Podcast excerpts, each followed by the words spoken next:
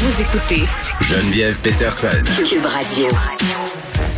Revient sur ce cas euh, du planificateur financier Jérémy Paquet, un planificateur de la BMO dans la région de Québec qui aurait mis en place un stratagème frauduleux complexe qui incluait notamment des transferts en des comptes dans différentes institutions pour déjouer les contrôles de la banque. il aurait floué euh, dans sa clientèle des gens qui étaient assez âgés. Comment on choisit son planificateur financier puis qu'est-ce qu'on surveille pour éviter d'être victime d'une pareille fraude? On en parle avec Daniel Germain qui est chroniqueur à la section argent du Journal de Montréal et du Journal de Québec. Daniel, salut. Bon, euh, cet homme-là là, qui aurait été suspendu à la mi-mai avant d'être congédié dix jours plus tard euh, par son employeur a ciblé systématiquement des personnes âgées. Puis là, le bureau d'enquête nous révèle tout ça ce matin. C'est pas la première histoire là, du genre cette année. Là. Il me semble que c'est le troisième cas rapporté par le bureau d'enquête. Évidemment, pour les planificateurs financiers, puis là, on, on, va pas tous les mettre dans le même panier. Là, c'est quelques pommes pourrites euh, parmi bon plein de monde qui font très très bien leur travail qui sont surveillés par l'autorité des marchés financiers. Mais cibler des aînés pour les fraudeurs, c'est la, la voie facile. Euh, il y, a deux, il, y a deux, il y a deux types de, de, fraudeurs. Il y, a, ceux qui s'attaquent à ceux qui ont de l'argent en mm. faisant miroiter des gros gains et tout ça, et tout le monde peut être victime de ça.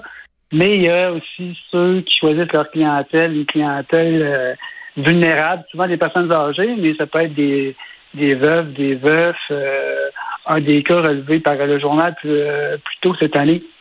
C'est une femme qui avait perdu son mari et qui se retrouvait soudainement avec de l'argent. Puis euh, c'était le mari qui s'occupait des, finances et, et le conseiller financier a vu, euh, a vu la, porte s'ouvrir, l'opportunité pour, profiter de cette personne-là.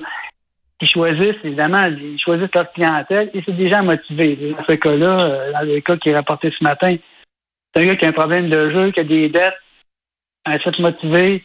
Et euh, ce que je comprends, c'est des pas des sommes énormes, mais à gauche, à droite, plusieurs clients avec des, euh, des manipulations pour essayer de, de déjouer, euh, de déjouer les, euh, les mécanismes de surveillance. Ben, ben c'est ça, Daniel. Parce que moi, dans ma tête, à moi, vulgaire moldu, là, je veux dire, je travaille pas dans une mhm. banque, mais les planifs et toutes les, les, personnes qui travaillent dans ces institutions-là, il me semble qu'il doit avoir plusieurs courroies de sécurité. Comment ça se fait qu'ils sont capables de déjouer tous ces processus-là? Je souligne au passage quand même que c'est une transaction qui a soulevé, si on veut, l'interrogation d'un employé qui a amené à la suspension du monsieur en question, là. Ben, mais quand même, il a pu opérer un petit bout de temps, là. Ben, à partir du moment où tu peux imiter des signatures, tu as accès au compte, euh, il y a des mécanismes en arrière pour euh, de surveillance. Euh, et d'ailleurs, c'est quand même assez élaboré des mécanismes de surveillance dans les banques et dans les cabinets, des cabinets de d'investissement. et d'ailleurs, souvent, ils s'en plaignent de la lourdeur de, toute la paperasse que ça, ça amène. Oui, mais ça arrive quand même, regarde.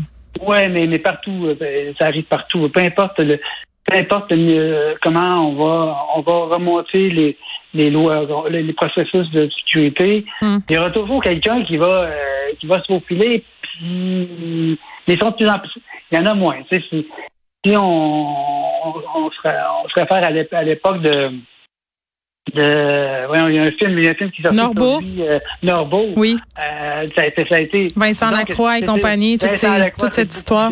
oui c'est beaucoup plus euh, c'est beaucoup plus euh, beaucoup mieux protégé aujourd'hui. Mais on a appris de ça, l'autorité des marchés financiers après ça avait mis en place euh, toutes sortes de, procédures. Mais néanmoins, comment on fait pour choisir un bon planificateur financier, Daniel Germain? Est-ce qu'il y a selon toi des petits drapeaux rouges à surveiller quand on fait affaire avec quelqu'un?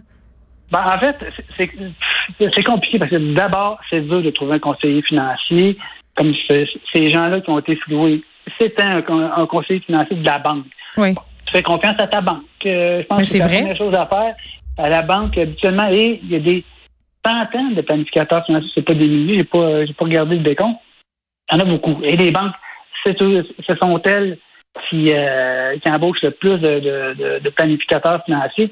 Donc, comme tu l'as dit d'entrée de jeu, la majorité, euh, je crois, euh, n'ont rien à se reprocher. Quoique, moi, je trouve que c'est beaucoup des vendeurs, là, mais c'est pas des fraudeurs. Ça, sûr. Oui, ben parce qu'ils vendent Euh, les produits de leur banque, mais qui a c'est certaines responsabilités.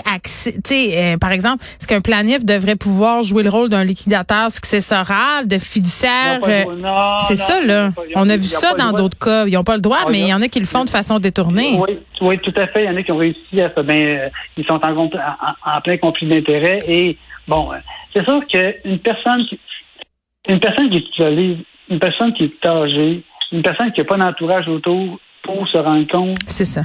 de, de ça, euh, il n'y a pas grand chose à faire parce que euh, si, si personne âgée nomme euh, son conseiller, euh, je ne sais pas moi, fiduciaire ou encore héritier, à la limite, il n'y a, pas un mécanisme qui allume des lumières, puis une sirène qui part, et il n'y a personne qui va le savoir.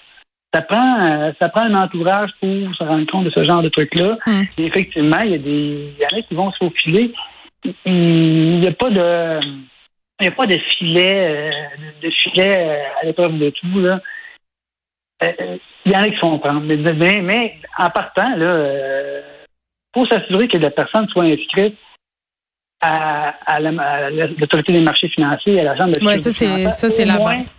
Au moins, ça, si, si on est assuré de ça, on sait qu'on va qu'on sera indemnisé s'il y a de la faute. Oui, c'est ça, parce que la. BMO qui a déjà commencé à indemniser ces victimes-là, là, je pense qu'il Ouais. faut bien le dire.